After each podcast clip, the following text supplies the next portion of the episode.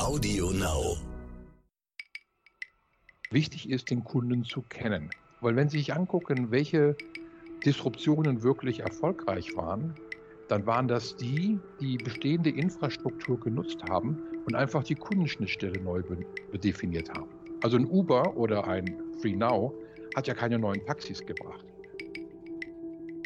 Wir können uns nicht auf Regierungen verlassen. Ich habe da mal irgendwann gesagt, Regierungen können Menschen an der Grenze aufhalten, aber kein Tweet.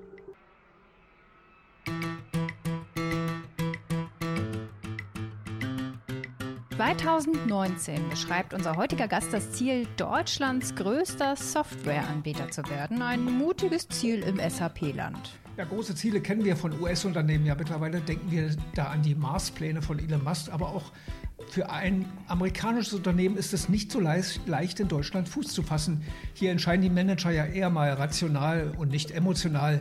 Damit herzlich willkommen bei SoTech Deutschland. Ich bin Andreas Laukert. Und mein Name ist Frauke Holzmeier. Und deswegen fragen wir gleich mal nach bei, bei dem Mann, der es wissen muss, und zwar wie es gelaufen ist, und begrüßen den Deutschlandchef von Salesforce, Joachim Schreiner. Hallo nach Erding. Ja, hallo zurück nach Köln. Hallo. Wir freuen uns, dass Sie da sind. Ich stelle Sie ganz, ganz kurz vor. Sie sind seit 2007 bei Salesforce unterwegs, haben mehr als 30 Jahre Erfahrung in der Technologiebranche, leitende Vertriebspositionen, unter anderem bei Veritas und BMC. Aber dann fragen wir doch gleich mal nach, wie ist es gelaufen? Haben Sie es geschafft? Der äh, größte, erfolgreichste Softwareanbieter in Deutschland? Wenn, man, wenn wir uns jetzt einfach mal die Börsenkapitalisierung angucken würden, ja, dann glaube ich, ist, sind die zwei Jahre für Salesforce ganz gut gelaufen. Ja. Ähm, hier in Deutschland habe ich mit Sicherheit noch ein Stück Arbeit vor mir, auch in Deutschland auf Country-Weise. Aber ich glaube, auch das Statement 2019 würde ich heute so gar nicht mehr machen. 2019 sah das noch so aus, als wenn SAP und Salesforce im Wettbewerb stehen. Ich glaube, mittlerweile hat sich klar gezeigt, SAP hat eine Expertise im, im Backoffice im Resource Management. Salesforce hat eine Expertise im Front Office. Und wir haben viel mehr gemeinsam die Aufgabe, unsere Kunden erfolgreich zu machen, als dass wir gegeneinander competen. Okay, das können wir ja gleich noch drüber reden, über das, was Sie so machen. Ähm, eine Frage hätte ich zur aktuellen Lage zwischen 2019 und jetzt steht ja quasi die Pandemie, also völlig andere Lage eigentlich auch.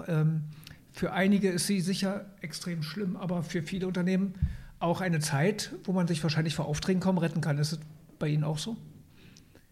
Wir haben mit Sicherheit genug zu tun. Ich glaube, die Pandemie hat Digitalisierung beschleunigt.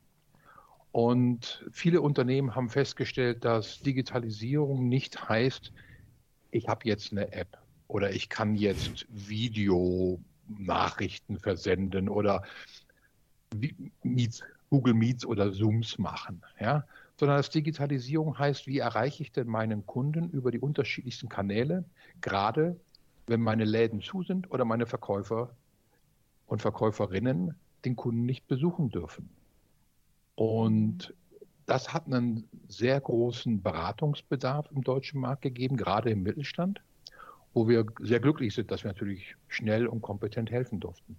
Mhm da haben Sie jetzt ja schon ein bisschen angeteased. Sie haben eben gesagt, Sie sind eher im Front-Bereich. Was heißt das dann konkret, äh, wenn es nicht nur darum geht, eine App zu machen? Was machen Sie dann für Ihre Kunden, für alle, die es vielleicht noch nicht ganz so wissen? Wir haben einfach für uns gelernt, dass wenn es dem Kunden gut geht, geht es uns gut. Und das Gefühl wollen wir auch unseren Kunden beibringen, dass sie, wenn sie sagen, wenn sie ihren Kunden ins, ins Fokus stellen, wenn sie ihren Kunden in die Zentrale stellen, wenn Sie Prozesse nicht intern denken, meine Abteilung, meine Produkte, meine Regeln, sondern von außen. Wie empfindet denn der Kunde das? Ist das für den Kunden gut zu konsumieren? Ist das einfach für den Kunden? Mache ich es dem Kunden einfach, mit mir Geschäft zu machen? Ähm, dann wächst man schneller. Und das, das sehen unsere Kunden, das sehen wir und das machen wir gemeinsam. Das heißt, wir betreuen unseren Kunden von dem gesamten Lifecycle des Kunden, von einem anonymen Interessenten, der irgendwas oder die irgendwas googelt über das erste Kennenlernen, erste Verkaufen, Service, Aufbauen einer Community hin zu transaktionalem Business im Online, ähm, Auswerten von Daten und Diese ganze, diesen ganzen Lifecycle. Da, da helfen wir unseren Kunden, seinen Kunden oder seine Kundin besser zu verstehen. Mhm. Ja, muss man da den deutschen Unternehmer manchmal auch auf den richtigen Weg stoßen? Also man sagt ja so gerne mal, der deutsche Mittelständler ist manchmal auch etwas behäbig oder ja, wie ich vorhin angedeutet habe, rational eher und nicht so emotional unterwegs und würde, glaube ich, seinen Geschäftsprozess nicht ohne weiteres umstoßen, den er bisher verfolgt hat. Also wie sehen, sehen Sie das? Sind die da alle flexibel oder braucht es seine Zeit? Es hat mit Sicherheit seine Zeit gebraucht. Ich bin ja jetzt, wie Sie vorhin gesagt haben, seit fast 15 Jahren bei Salesforce. Die ersten Jahre waren dann vielleicht eher erklärend und, und, und wegweisend. Aber jetzt die letzten Jahre, muss ich sagen, hat sich der Markt extrem stark auf unsere Art und Weise der Kundenzentrik zubewegt. Und auch die Mitarbeiter, der, der, der, unser Unternehmen oder unser Kunden verstehen, dass es wichtig ist, den Kunden zu kennen. Weil wenn Sie sich angucken, welche Disruptionen wirklich erfolgreich waren, dann waren das die, die bestehende Infrastruktur genutzt haben und einfach die Kundenschnittstelle neu definiert haben. Also ein Uber oder ein FreeNow hat ja keine neuen Taxis gebracht, sondern es macht nur dem Taxifahrer und dem Fahrer einfacher, sich gegenseitig zu finden. Also dieses Thema Convenience und den Kunden in den Fokus zu rücken, das Leben dem Kunden live zu machen und vielleicht dann sogar dahin zu kommen, dass man aus dem Kunden einen Fan macht, das hat in den letzten Jahren, glaube ich, eine, eine, eine große Mehrheit gefunden. Mhm. Da kann man ja auch dann schnell denken an so Geschäftsmodelle wie as a Service. Ist das das, was so vorrangig inzwischen ist? Weil es gibt ja inzwischen alles as a Service.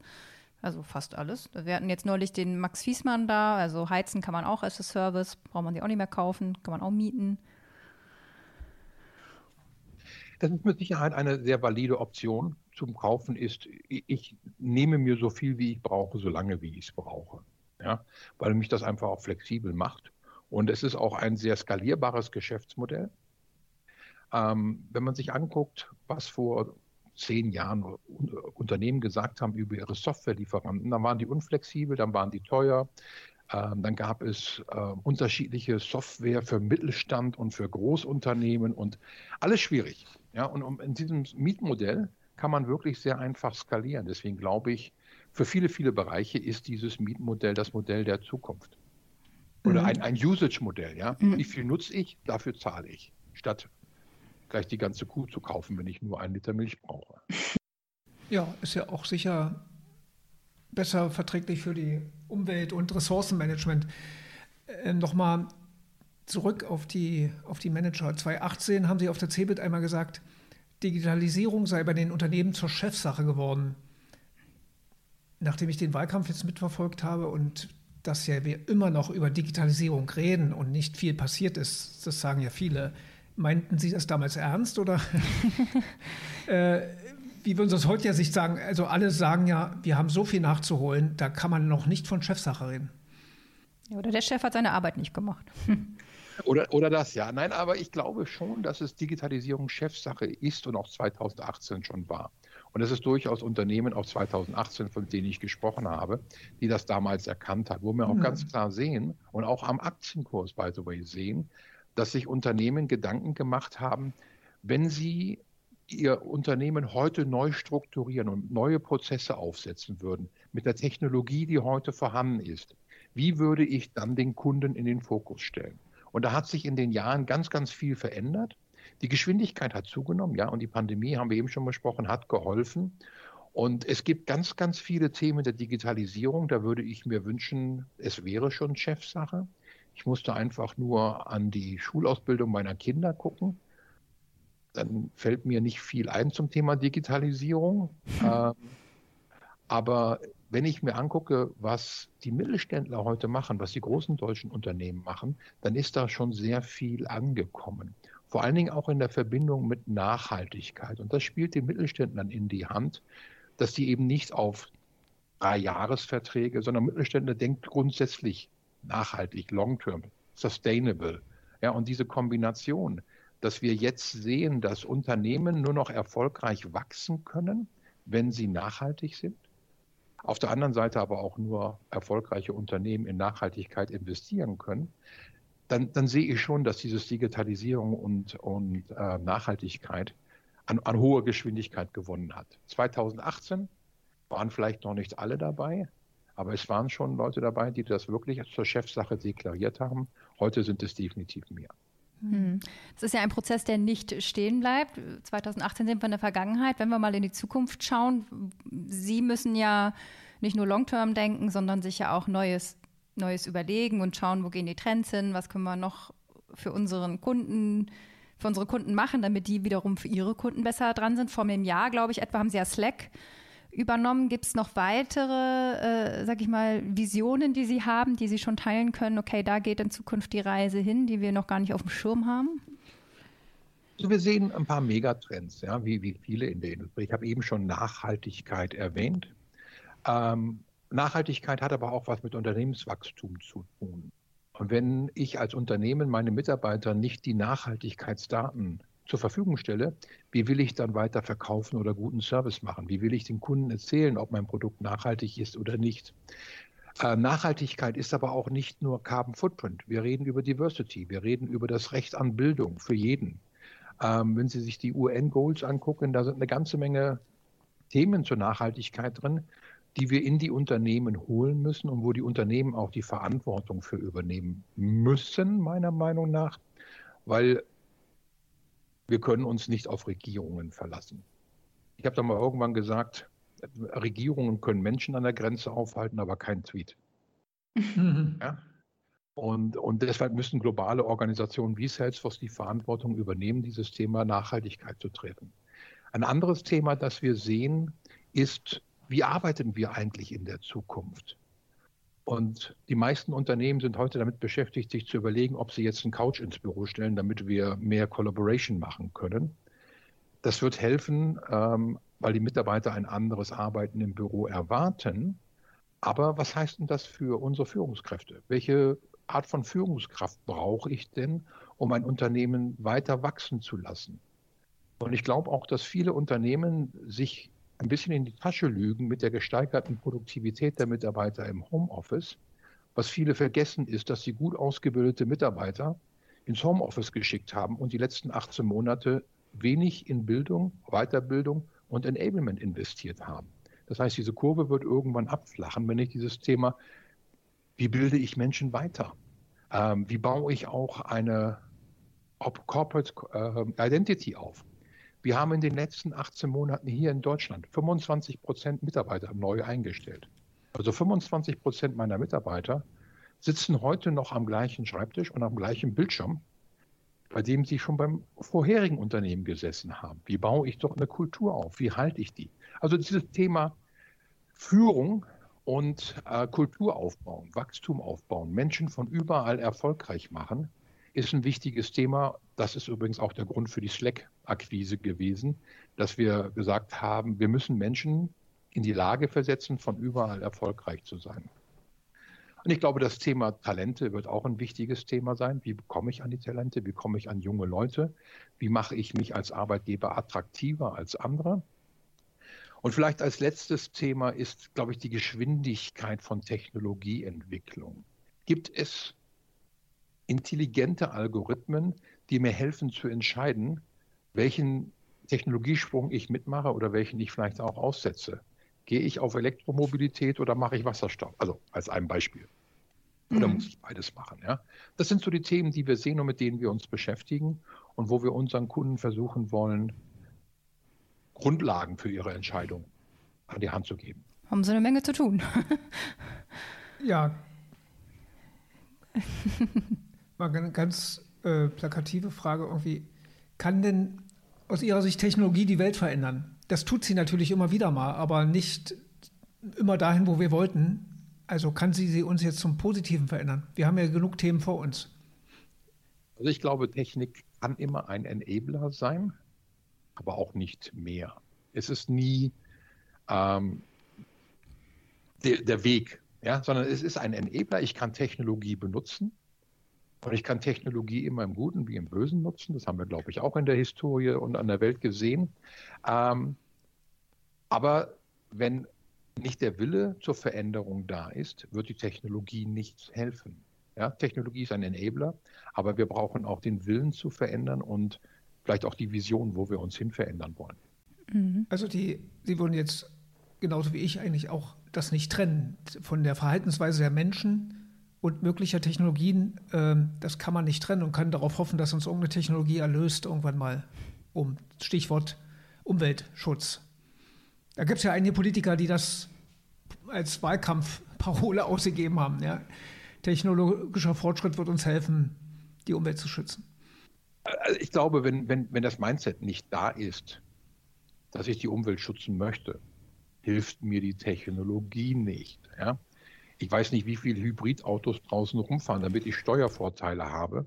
Und die Batterie ist erst einmal aufgeladen worden. Also ich glaube, da, da erst muss mal das, das Gedankengut da sein, ich will was verändern, ich will persönlich etwas tun. Und auch wenn ich nur wenig tue, dann habe ich eine Wirkung. Und dann kann ich Technologie benutzen, um zum, vielleicht schneller zum Weg zu kommen. Wir werden in vielen Bereichen sehen, dass Technologie hilfreich ist. Ähm, viel zu viele Menschen sind heute mit Analyse von Daten, ja, einer großen Datenmenge beschäftigt, sodass die Menschen vielleicht auch gar nicht mehr Herr der Menge von Daten werden. Das können Maschinen viel besser. Entscheiden können Menschen besser. Ähm, einem Weg vorgeben können Menschen besser. Also dieses Einschätzen, wo Mensch, wo Technologie, ähm, der Mensch vorne und Technologie muss enablen und unterstützen. Mhm. Ich würde noch mal gerne den Bogen schlagen. Sie haben eben vom nachhaltigen Wachstum auch gesprochen oder generell von Nachhaltigkeit, aber auch in Bezug natürlich auf, auf Mitarbeiter äh, womöglich. Das, was, wobei Sie Ihren Kunden helfen wollen, aber Sie müssen es ja auch selber anwenden. Wenn Sie jetzt 25 Prozent neue Mitarbeiter äh, haben seit der Pandemie, wie bilden Sie die denn dann weiter? Also wie wenden Sie das bei sich selbst an? Sie haben ja 2020 äh, sogar eine Kategorie gewonnen als bester Arbeitgeber in der IT-Branche. Also scheint ja zu klappen. Was machen Sie? Also wir haben den Anspruch, unsere Mitarbeiter als Kunde zu sehen und zu sagen, wir wollen, dass jeder Kunde, egal ob er bezahlender Kunde ist oder für uns arbeitender Kunde, Botschafter der Marke ist. Dass sein Stolz dafür da ist, mit oder für Salesforce zu arbeiten. Und auf der einen Seite fragen wir natürlich die Mitarbeiter sehr, sehr viel über Surveys und über persönliche Gespräche, wie denn ihre eigene Entwicklung ist, wie wir unterstützen können, wo sie hinwollen. Ähm, auf der anderen Seite sind wir als Unternehmen mit einer gemeinnützigen Organisation verzwillingt. Ja. Es gibt Salesforce zweimal.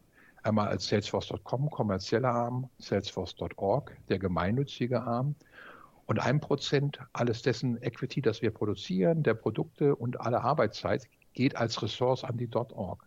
Das heißt, die Mitarbeiter haben auch durchaus die Möglichkeit, einen persönlichen Purpose mit dem der Firma zu verbinden und nicht nur viel zu arbeiten, sondern auch Gutes zu tun und auch ein Stück weit zurückzugeben und dort eine neue Arbeitskultur zu entwickeln, wo man sagt, der Mensch ist im Vordergrund. Wir müssen sicherstellen, dass wir den Menschen richtig ausbilden, richtig enablen. Wir nutzen unsere eigene Technologie, um zum Beispiel festzustellen, was das nächstbeste Training für sie ist. Ja, warum soll ich Menschen auf Training schicken, die ihnen nichts bringen? Also lasst uns gucken, dass wir versuchen, effizient auch mit der Zeit des Menschen umzugehen weil wir sehen in ganz vielen Unternehmen, dass dieses Homeoffice nicht dazu führt, dass Menschen weniger arbeiten. Also lasst uns den Mitarbeitern die Möglichkeit geben, weiter einen Purpose zu haben, weiter auch zu unterstützen und andere zu helfen und ihre Zeit aus, effizient einzusetzen in Ausbildung, in Kommunikation mit dem Kunden oder was immer sie da zu Hause zu tun haben. Wie wird das angenommen? Wie viel Prozent oder ist das dann auch in der Arbeitszeit integriert? Äh, also wie nehmen die Mitarbeiter das an? Integriert. Wir haben ein Modell, dass jeder Arbeitnehmer und jede Arbeitnehmerin natürlich auch ähm, sieben Tage pro Jahr bezahlten Urlaub nehmen kann, um Wellbeing zu tun, also nicht Wellbeing für sich selber, sondern Wellbeing für die Community zu machen. Ähm, und das wird auch von den allermeisten Mitarbeitern ausgenutzt. Mhm. Ja, also ein Beispiel dafür. Wir haben natürlich auch Wellbeing-Projekte für die Mitarbeiter, dass es ihnen selber gut geht. Aber oft hilft es viel mehr, anderen Menschen zu helfen, als selber eine Stunde Sport zu machen oder sich massieren zu lassen oder was immer Wellbeing bedeutet. Mhm. Das ist von deutschen Firmen kennt man das ja jetzt eigentlich nicht so, oder so habe ich jetzt zumindest keine so spontan auf dem Zettel, die das auch macht. Aber ist das auch was, was Sie dann Ihren Kunden weitergeben? Ich meine, klar, das geht dann so ein bisschen darüber hinaus, über Ihren eigentlich technologischen Hilfansatz, aber. Wir versuchen immer wieder, gerade auch unsere Partner, in dieses 111-Ansatz mit reinzunehmen. Wir nennen das 111 Pledge, also möglichst viele Unternehmen. Und es sind einige, einige Unternehmen, die das auch wirklich mitmachen, auch hier in Deutschland. Ja? Hm. Ähm, und, und man sieht auch, dass uns das hilft, junge Talente besser an Salesforce zu binden und früher Zugriff auf diese Talente zu kriegen. Ja, klingt ja nicht gut. Eines dieser Talente ist ja Richard Socher, der jetzt der ist doch beratend bei Ihnen tätig, ne? Den kennt ja vielleicht der eine oder andere, so der KI-Gott, sage ich mal. Haben Sie ihn schweren Herzens ziehen lassen, oder? er berät noch, ne? Er berät noch, ähm, er ist im Umkreis von Salesforce. Da gibt es auch eine Alumni-Gruppe, die uns von, von ehemaligen Salesforce-Mitarbeitern, die uns berät, da ist er auch Teil drin. Ähm, ziehen lassen, weiß ich nicht, ob wir ihn gerne ziehen lassen, aber es ist ein sehr kreativer Mensch, der, glaube ich, auch eine eigene Umgebung braucht, um die Kreativität auszuleben, die er hat. Mhm. Wie, äh, wie, stehen Sie selbst äh, als Salesforce zu KI? Also vermutlich setzen Sie auch ein und äh, arbeiten dran und, und forschen. forschen genau. Äh, genau. Also wie sehen Sie selbst diese Technologie? Gefahr oder Chance? Ich vermute Chance, also die Antwort kann ich jetzt wahrscheinlich vorwegnehmen. Aber wie sehen Sie die Gefahren? Also ich mag erstmal diesen Begriff KI nicht. Ja? Weil es ist ja keine künstliche Intelligenz, über die wir reden. Ja? Und ich sage dann immer, künstliche Intelligenz ist für die da, die keine eigene haben. Was wir heute als KI bezeichnen, ist ja viel mehr, also ich glaube, der Begriff Artificial Intelligence ist, ist eine, eine bessere Nutzung. Es geht ja einfach nur darum, aus großen Datenmengen ähm, Pattern zu erkennen, also gleichgeartete Lagen und dann mit einer Wahrscheinlichkeit vorauszusagen, ob das wieder passieren wird oder wie man diesen Weg reproduzieren kann. Letztendlich geht es also um nichts anderes als das, was wir Menschen nicht gut können, große Datenmengen schnell zu analysieren und aufgrund von großen Datenmengen eine Entscheidung vorzuschlagen. Ähm, wir nutzen KI jeden Tag. Ja, wenn Sie bei Amazon irgendwas kaufen, da unten steht drin, Menschen, die das kaufen, würden auch das kaufen. Wir sehen ja über die Jahre, wie das besser geworden ist. Früher hat Amazon, wenn ich mir eine Hose gekauft habe, mir noch eine Hose vorgeschlagen. Irgendwann hat Amazon gelernt, naja, wenn er eine Hose hat, braucht er vielleicht nicht noch eine Hose. Versuchen wir es mal mit Socken. Ähm, und dieses Lernen, wie kann es mehr Convenience geben? Wie kann all die Informationen, die man über mich hat, dafür genutzt werden, dass ich mich auch wohlfühle, dass ich mich wiedererkannt fühle, dass man noch sich erinnert, was ich gemacht habe. Das ist, glaube ich, sehr wichtig, ist eine große Chance. Ähm, an all diese Gräuelspiele von künstlicher Intelligenz und morgen übernehmen die Roboter die Macht, das sehe ich jetzt nicht so. Äh, da muss ich noch mal kurz einhaken, weil ich, wo ich, worauf ich eigentlich ja hinaus wollte, ist die Gefahr dahinter. Also, dass man da auch drauf guckt und sagt, äh, diese und jene Schritte sollen wir die gehen oder nicht. Also ich würde jetzt das Amazon ist vielleicht noch ein einfaches Beispiel, was einen doch manchmal erstaunen lässt, aber viel besser vielleicht Facebook. Dass Facebook ja nicht dran geht und sagt, per Zufall wird mir irgendwas vor die Nase gesetzt, sondern Facebook ist ja so weit schon, dass sie versucht, mein Umfeld zu verändern, dass ich, also ohne es selber zu merken, darauf klicke, auf irgendwas, ohne dass ich vielleicht wollte. Also man wird ja beeinflusst in seiner Handlung. Das sind ja schon Schritte, nennen wir es KI oder auch nicht, nennen wir es einfach saugute Algorithmen. Aber der Mensch lässt sich beeinflussen und wird beeinflusst. Ähm, und da sind ja die Gefahren dann. Wir haben vorhin schon mal genutzt, ja, Technologie ist immer ein Enabler. Und natürlich kann man Technologie zum Guten benutzen, manchmal kann man auch Technologie missnutzen. Ähm, ich glaube, dass wenn wir uns über die Zeit angucken, wie Technologie genutzt wurde, hat sie bisher immer dazu geführt, dass der Wohlstand sich weiterentwickelt hat. Wir müssen zum Glück nicht mehr am Wochenende arbeiten und wir müssen auch keine Kinder mehr ins Bergwerk schicken, sondern ähm, der Mensch an sich hat sich gesundheitlich weiterentwickelt. Wir leben länger, wir leben gesünder. Das heißt, bisher hat sich in Summe gezeigt, dass Technologie hilft, unser Leben angenehmer zu machen. Und wenn ich jetzt unter dem Beispiel, ähm, man schlägt mir was vor, da gibt es mit Sicherheit gute und auch weniger gute äh, Beispiele. Aber wenn ich mir überlege, was früher alles in meinem Briefkasten gelandet ist an Werbung, ähm, dann bin ich froh, dass sie heute speziell auf meine Bedürfnisse abgestimmt ist, sage ich ganz ehrlich. Ja. Ähm, ich glaube, da liegt eine große Chance, aber man muss natürlich auch gucken, dass man die Risiken unter Kontrolle kriegt. Wir haben bei Salesforce beschlossen, dass wir einen eigenen Chief Ethic Officer haben, der uns berät über die ethische Nutzung unserer Technologie und wann wir auch zum Beispiel Produkte nicht vertreiben wollen an, an irgendjemanden oder an irgendeine Organisation, weil es vielleicht nicht ethische Gesichtspunkte sind, die wir mit vertreten. Mhm.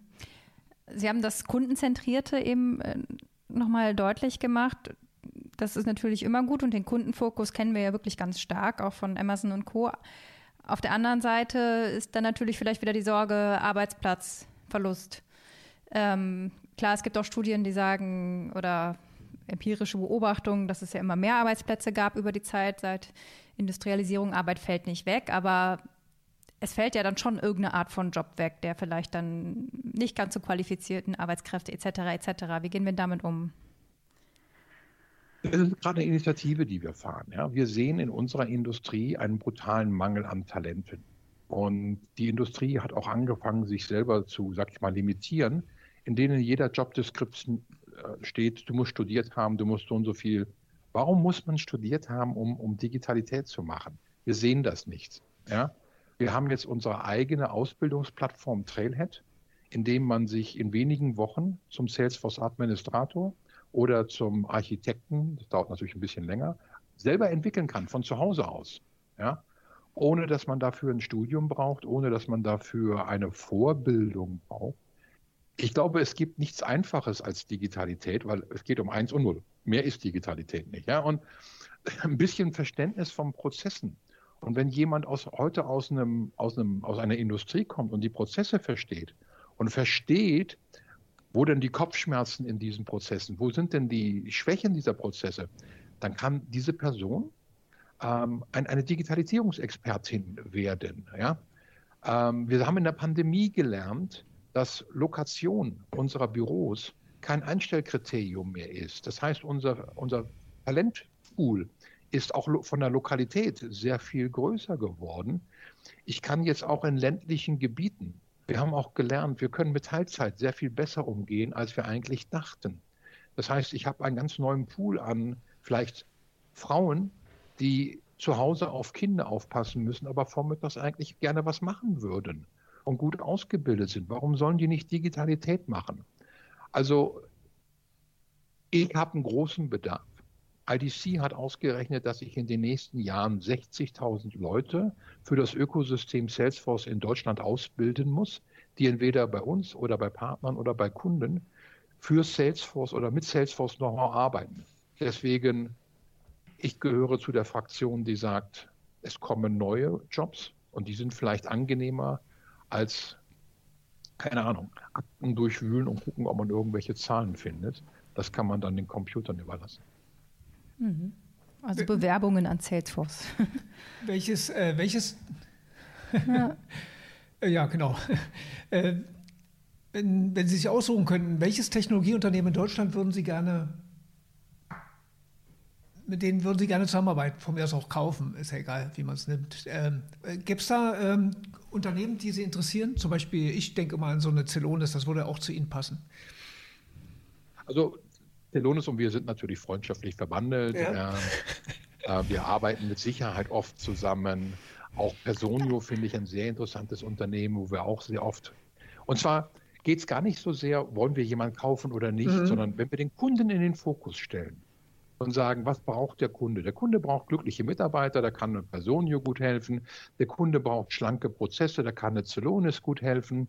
Der Kunde braucht vielleicht eine Restrukturierung im Front Office, da kann Salesforce gut helfen. Ähm, und da gibt es noch eine ganze Menge. Es gibt so viele interessante Start-ups, die sich gerade bilden. Ich habe in Hamburg ein kleines Start-up gefunden, das einfach mit Klimadaten analysiert, ein bestimmter Ort sich für einen Industriestandort eignet, ja oder nein. Mhm. Ja? Ähm, also da entwickeln sich gerade über die Kombination Nachhaltigkeit und Technologie, Digitalität so viele neue, tolle Unternehmen. Ich bin wirklich mindestens, glaube ich, einmal die Woche mit jungen Unternehmen zusammen und gucke, wie wir denn etwas gemeinsam schaffen können, wie wir auch ein, ein, ein Thema weiterbringen können. Hm. Das erinnert mich so an die CeBIT, du warst ja auch mal dabei, ne? Wenn wir, ja, Sie hatten ja immer einen großen, eine große Halle bei der CeBIT, ne? mit vielen kleinen Startups auch als Gastunternehmen oder wie auch immer. Ne? Ja, stimmt. Ja. Ich, ich, mochte das Format, ja, aus, aus zwei Gründen. Erstens hat es mir eine Möglichkeit gegeben, das gesamte Ökosystem zu, zu zeigen. Und zweitens fand ich es wichtig, dass wir in Deutschland für unsere Kinder eine Möglichkeit hatten, zu sagen, hey, einmal im Jahr kriegst du dort einen Überblick über die modernste Technologie, die es auf diesem IT-Sektor gibt. Du musst nicht nach Las Vegas zur CIS fahren mhm. oder ja, sondern Hannover. Ja. Ich, ich finde es immer noch schade, dass wir das in Deutschland nicht mehr haben. Ja. ja, das stimmt. Wer weiß. Es, Im Moment ist ja der Trend im Fernsehen, dass alles Alte wiederkommt. Äh, siehe Wetten das und TV Total. Wer weiß. Ja, Wer weiß. Vielleicht, ja vielleicht passiert das auch mit den Messen. Das ist aber ein ganz guter Übergang trotzdem zu unserer letzten Frage. Wir fragen immer nach einer Schulnote, sehr gut bis ungenügend. Wie ist denn Deutschland aufgestellt im Bereich Technologie Unternehmen? Jetzt muss ich nachfragen. Äh, gerade bei Schulnoten ist ja das ist ja Eins bis sechs. Eins bis sechs, sehr ja, gut. Ich hab, nein, nein, nein, das ist mir schon klar. Ich habe noch Kinder in der Schule, ja. Aber ich weiß, wie, wie ähm, auch der Lehrer beeinflussend ist über die Schulnote in unserem Schulsystem. Ähm, Sie kriegen keinen Klassenbucheintrag, keine Sorge. nein, nein, aber die Frage Technologie Deutschland, was ist genau, meinen Sie, auf welchem Niveau wir Technologie genau. diskutieren? Aus Ihrer Sicht, oder? Aus Genau, aus Unternehmen. Ihrem, also aus Ihrem Business, was Sie so mitkriegen an den Unternehmen, wie die deutschen Unternehmen in dem Bereich, den Sie überblicken können, drauf sind. Ne? Also 2018 haben Sie gesagt, es ist Chefsache geworden. Wie ist jetzt der Stand der Dinge? Wie stehen wir da notenmäßig? Ich würde, ich würde eine sehr gute Note geben für das Thema Entwicklung. Also wenn wir uns angucken, was deutsche Unternehmen gemacht haben, um zum Thema das IoT, Sensoren, mhm. um Maschinen ähm, Informationen zu sammeln, um Informationen zu sammeln, da muss ich sagen, wir haben da einen riesen Datenschatz. Deswegen an der Stelle würde ich eine sehr gute Note geben. Das ist ganz gut. Wer aber irgendwann den Tresor aufschließen, an das Geld ranwagen und diese Daten auch nutzen. Ja? ja. Und ich bin, bin der Letzte, der sagt, Finger weg vom Datenschutz. Datenschutz ist wichtig. Mhm. Aber wir müssen auch trotzdem Möglichkeiten haben, die Daten, die wir generieren, gewinnbringend zu Business zu machen. Ja? Und an der Stelle vielleicht ein bisschen mehr Mut mit neuen Geschäftsmodellen, auch ein bisschen mehr Kundennähe und noch mehr Interaktion, um, um noch mehr zu lernen. Ähm, was, was mache ich denn, um aus dem Kunden einen Fan zu machen? Also für mich sind diese Projekte mit Sportvereinen so super, super interessant, wenn man plötzlich eben nicht mehr über den Kunden redet, sondern über den Fan. Ja? Mhm. mhm. Und, und wie übertrage ich das ins tägliche Business? Wie mache ich aus Ihnen einen Fan statt nur einen Kunden? Ja. ja wie, wie mache ich dieses Thema Loyalität? Ja. Also das sind so die Themen, ähm, aber zurück zur Schulnote. Ich würde sagen 1 minus bis 2 plus, wenn es darum geht, wie haben wir dieses Thema Digitalisierung in unsere eigenen Stärken, Maschinenbau und, und, und aufgenommen. Und eine 3 minus, was mache ich denn mit den Daten? Ja? Mhm. Äh, ja. Wie nutze ich sie? Wie setze ich sie in neue Geschäftsmodelle um? Mir fehlen ein paar neue Geschäftsmodelle, die mehr serviceorientiert sind und nicht so sehr maschinenbauorientiert. Vielleicht klappt es dann in, neuen, in diesem neuen Jahr. Joachim Schreiner. Dankeschön. Dankeschön. Vielen Dank.